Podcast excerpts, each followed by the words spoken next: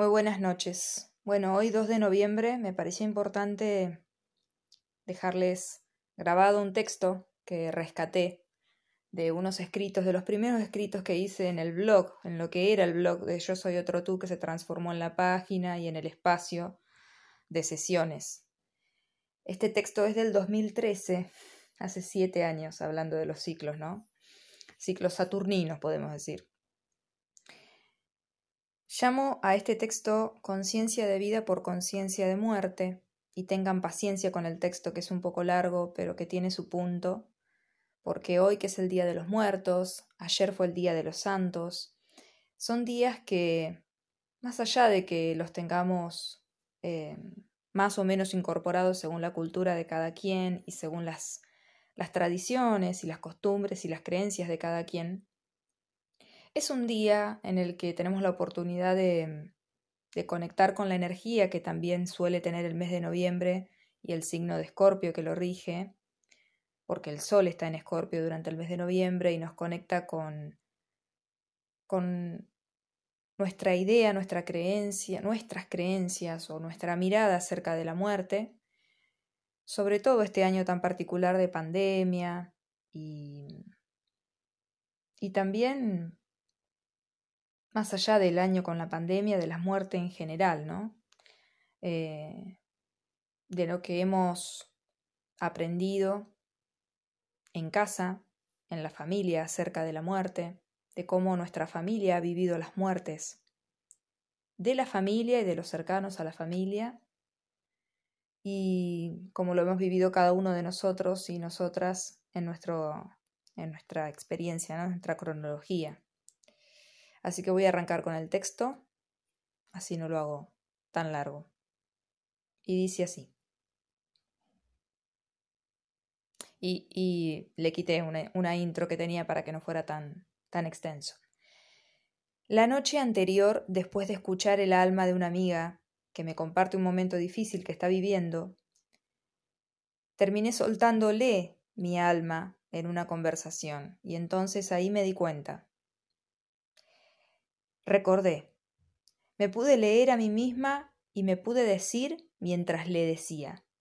Y me pregunté cómo es que hablamos de tantas cosas sin importancia y callamos todo ese nutriente que nos da la experiencia de la vida.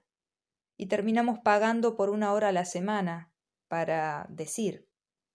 Decir todo lo que no nos atrevemos a compartir con los seres que amamos, por orgullo, vergüenza, dolor, miedo, en todas sus formas. ¿Cómo es que nos trocamos basura y nos guardamos el tesoro? No aprendimos a compartir lo que vale. Lo transformador que resulta hablar con alguien de lo pequeña que me llevo a sentir a veces, como dice Julieta Venegas en su canción Debajo de mi lengua, casualmente, me devolvió al camino, a mi eje, y entonces comprendí que en algún momento de esos días pasados había dejado de escucharme. La escucha consciente, otro actor importante en esta obra llamada vida. Muy fácilmente olvido lo importante, por eso siempre tengo a mano cosas pequeñas que me traigan a la experiencia para recordar.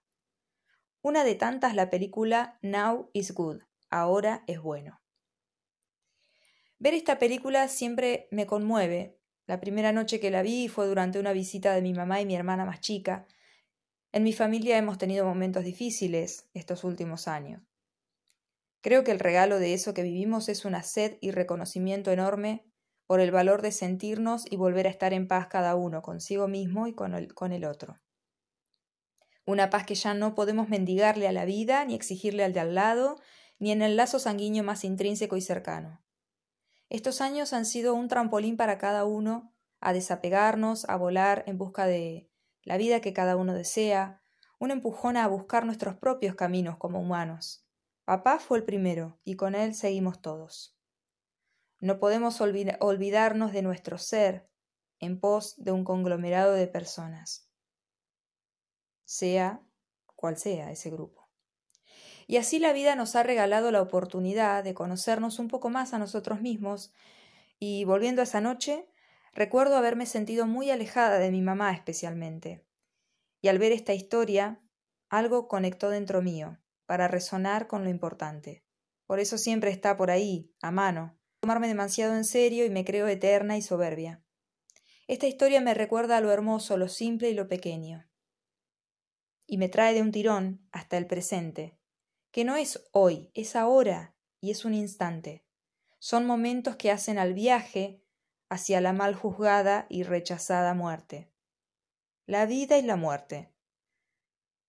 Pero no, creemos que nos dieron un paquete de cien años, y hasta tuvimos el tupé de darle a cada edad un conjunto de experiencias y objetivos a cumplir, y nunca nos preguntamos acerca de ello. Hace tanto que es así que nos olvidamos que nosotros lo creamos, que fuimos nosotros, en un momento muy lejano, muy distinto, los que armamos este molde en el que ahora no encajamos, porque porque la vida es cambio. ¿Por qué somos tan relajados para ocuparnos de lo que en verdad importa y tan obstinados para las estupideces de las que nos preocupamos y las cuales usamos como granadas engarzadas en el pecho, en el corazón, para inmolarnos en pos de reglas que no son de nuestra naturaleza. Si solo entonces, cuando estamos hechos añicos en el suelo, o más abajo todavía, nos preguntamos por qué nos sentimos frustrados, muertos en vida. Es normal perdernos una y otra vez, pero que nos sirva para algo al menos. Darnos cuenta reconocerlo, comprender y compartir. Si fuéramos menos egoístas y habláramos lo importante, entonces seríamos unos para otros, unes para otros, los compañeros fieles de esta aventura. Ahorraríamos tiempo, que es energía, y seguramente crearíamos más belleza con ella. Reconocer el poder de la vida, sus momentos con sus magias, y volver a respirar. Hacerme consciente de este viaje, y claro, Volver a olvidar. Es un ejercicio para toda la vida. Es un ejercicio de instante en instante. Conocimiento es saberlo. Sabiduría es aplicarlo. Buena vida, corazones, desde mi más profunda e imperfecta humanidad, Gaby. Ese fue un texto del 13 de septiembre, casualmente septiembre, el mes donde se gesta la vida, donde eh, explota la vida, la primavera también, ¿no? Em, de 2013. Hacía tres años que mis padres habían divorciado, que habíamos pasado el momento de mayor caos total y faltaba que viniera otro tanto. Dos años antes que naciera mi única sobrina y unos años antes, cinco años antes de que falleciera mi mamá. Y permítanles, permítanme compartirles mi experiencia personal de la muerte, de yo creo la muerte más significativa que un ser humano puede tener cuando todavía no es madre o padre, porque no lo soy. Y es la de mi madre, la muerte de mi mamá. Em, y, lo comparto porque a mí particularmente mm, me, me marcó claramente, porque es mi madre, pero me marcó la experiencia de la sensación, de, de, la experiencia, digo, de lo que te atraviesa el cuerpo, más allá del alma, de lo que te atraviesa hasta el cuerpo físico y lo que, lo que, y tu pensamiento y todo, ¿no? En cuanto a lo que es la muerte. Creo también que más difícil aún debe ser la muerte de un hijo, o una hija, o un hijo, como lo quieran llamar. Pero bueno, mi experiencia más fuerte y una de las más contundentes, creo yo, es la muerte de una madre para mí. ¿Por qué más que de un padre incluso, creo? Aunque todavía mi papá está vivo. Porque mm, creo que con la madre, así como con los hijos, ¿no? Hay un lazo que, que es de muchísimo más, muchísima más profundidad en el sentido de que uno se gesta dentro de su madre.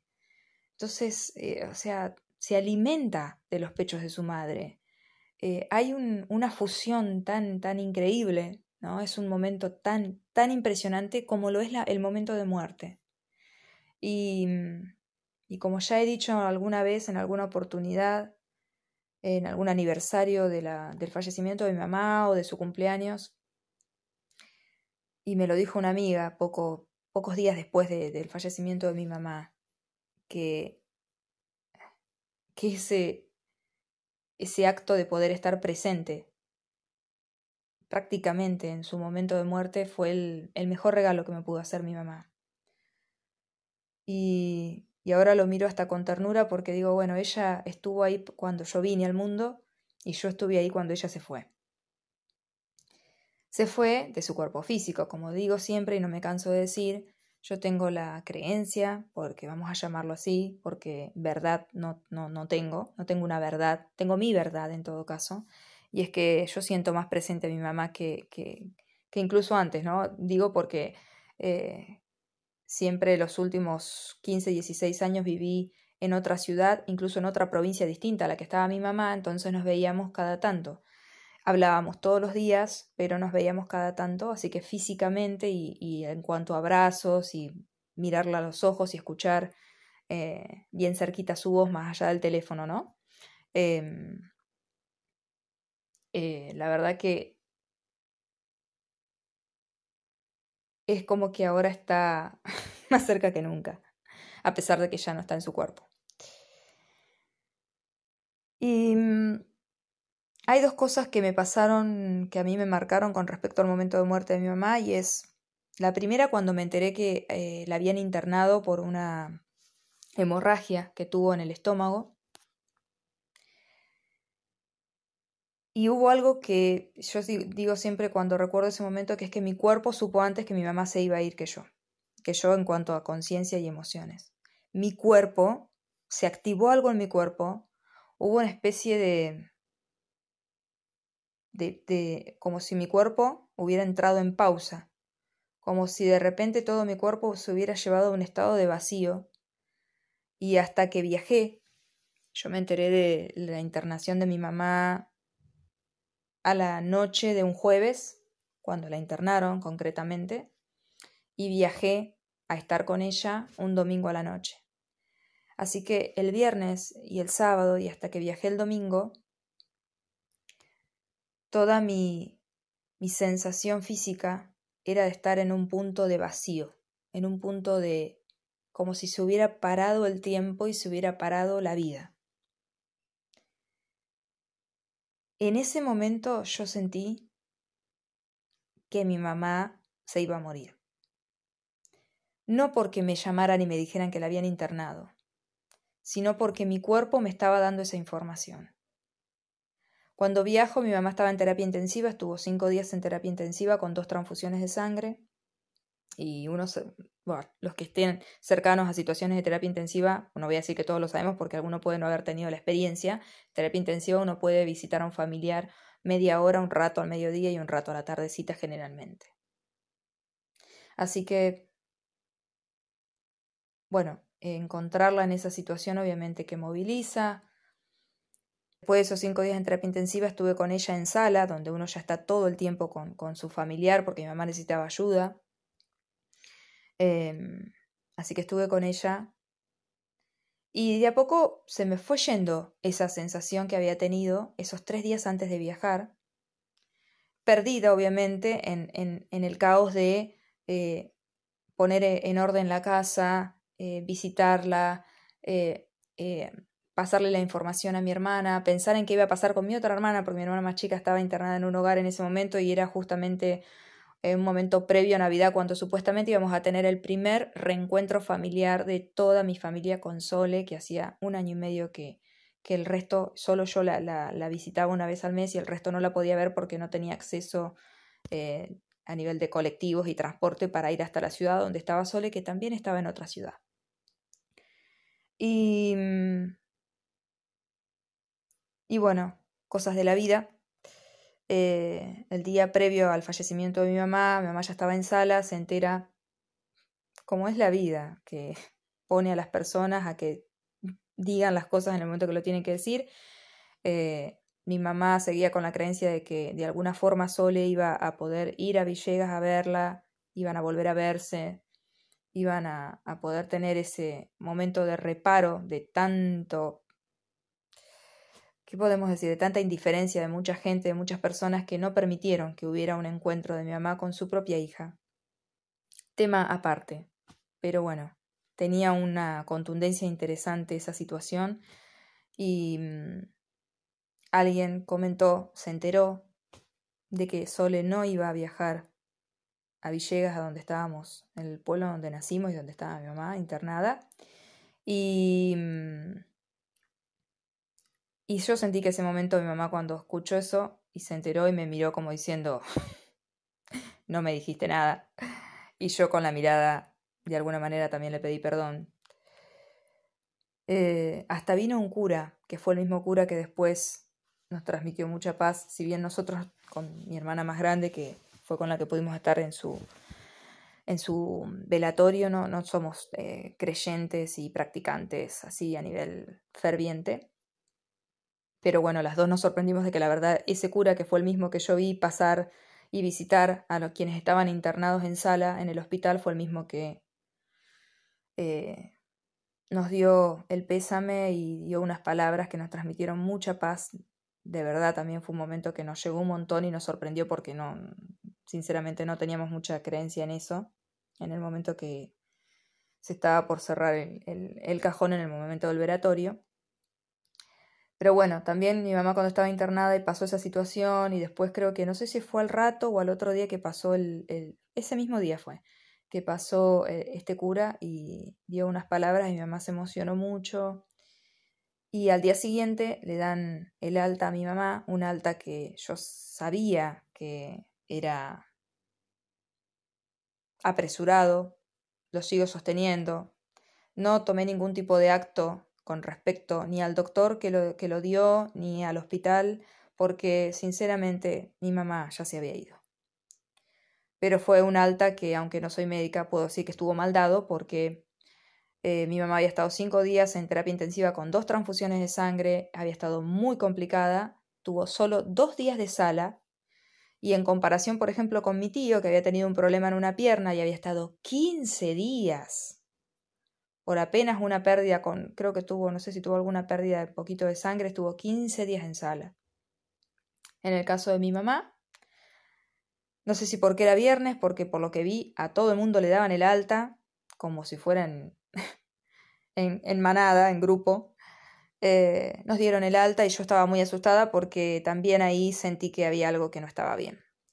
Y por suerte también hablé con una enfermera y le dije, mira, me están largando sola con mi mamá, que está muy frágil, mi mamá físicamente más grandota que yo, eh, una casa con escaleras, bueno, cuestiones que se pueden resolver, pero yo me sentía como que me estaban largando sola con una situación que me, ah, que me superaba. Y mm, la enfermera creo que vio la desesperación en mis ojos y me, me dio un número, me dio su número de teléfono y me dijo, bueno, cualquier cosa me llamas. Mi mamá se fue de ese hospital agarrándose de las paredes y respirando complicado. Nos subimos a un remis, llegamos a mi casa, un pueblo, así que imagínense que no han sido muchas cuadras. Y llegamos y, y se descompuso a los 10-15 minutos. Se empezó a descomponer, Gracias a Dios tuve la luz en el momento de desesperación de acordarme del número de, que tenía el número de la enfermera, de llamarla y me dijo simplemente lo que quizás en sentido común tendría que haber hecho, pero que en ese momento me anuló, que era llamar una ambulancia. Y en ese momento mi mamá, yo me agaché, mi mamá estaba eh, tendida en el suelo en un colchón y yo me, me, me agaché, me acuerdo, y me, la miré. Ella estaba apenas sentada, nos agarramos de las manos y ella abrió muy grande los ojos y miraba como por detrás de mí, a un lado y al otro, como si viera gente. Abría los ojos cada vez más grande y yo la miré y la calmé hasta que llegó la ambulancia. Y les puedo asegurar que tuve la certeza de que mi mamá aguantó y creo yo que por el simple hecho de no eh, irse, eh, en mis manos, porque tenemos una historia familiar con eso, eh, sentí un acto de bondad de mi mamá hacia mí hasta en ese momento, ¿no? En ese momento. Y lo demás, ya sabrán, guardia y ya el doctor, al recibirla en guardia, prácticamente me dijo que esperara una hora, creo yo, que para que lo fuera eh, masticando, pero creo que ella sabía que no iba a salir mi mamá bien de ahí y yo también lo sabía, así que lo que hice fue llamar a mi hermana y y pedirle que viajara urgente. Mi, hermana estaba en otro pueblo. Y, y mi mamá se fue. Pero cuando sale el doctor, bien de película, y me mira y yo ya sabía, y lo escucho decir sus palabras, solo atiné a pedirle verla, que la quería ver. El doctor no sé si se descolocó, pensó que no se lo iba a pedir, pero yo la quería ver. Entonces me dijo, bueno, que esperara un poco para que pudieran acomodar su cuerpo porque eh, la habían tenido que intervenir así como de, urgencia. Y volví a entrar a terapia intensiva, ese lugar al que había estado días antes. Y, y yo fui y me acerqué al cuerpo de mi mamá y supe, y se los cuento por si llegan a tener algún día la experiencia, quizás se acuerden de mí. Supe que no estaba ahí. Lo supe. No estuve ni cinco minutos. Y ni siquiera me asustó ni me generó ningún malestar verla. La vi como, como si tuviera que constatar como, ok, ya no está acá. Y fue así. No estaba ahí. Y creo que también las enfermeras quizás no supieron bien qué hacer porque me acuerdo muy claro que estuve, la miré y le dije a la chica, ya está, ya está, sí, ya está, no está acá. Y me fui. Lo demás, historia, ¿no? Pero realmente que, que uno deja el cuerpo, todavía yo no dejé el mío, pero puedo asegurar por lo que he sentido a través de mi mamá que que hay etapas del que duela y del que parte. Pero eso de la partida es una partida simbólica para mí, es una partida de, del mundo sensorial, que nosotros, del mundo sensorial, físicamente sensorial, materialmente sensorial. Porque puedo asegurarles que siento a mi mamá más presente que, que nunca. Siempre fue una mamá presente, también debo decir hay historias e historias, ¿no? De madres e hijos, pero la verdad es que mi mamá, incluso pasando por un momento de, por una enfermedad de alcoholismo en sus últimos años, incluso en sus peores momentos, ni siquiera en esos peores momentos se ha olvidado de nosotras, sus hijas, siempre ha estado, siempre... Em, ha sido una gran presencia en nuestras vidas, pero a mí lo que me, me, me conmueve es cómo está de presente eh, y por eso no nos sentimos, eh, no sentimos su ausencia. Uno se emociona de extrañar em, verla llegar o que suene el teléfono con su voz eh, inolvidable o sus comentarios y, y, yo digo que convivo un poco con ella porque siento hasta sus comentarios, sus opiniones, su, su risa, su, su... A veces siento hasta que me está mirando con una cara, ¿no? Las caras, bueno, las caras de mi mamá, ¿no? Sus expresiones, eh, su confianza, su apoyo. Así que eh, sí me emociona repasar esto porque también es un poco reciente, pero, pero quiero, quisiera transmitirles que,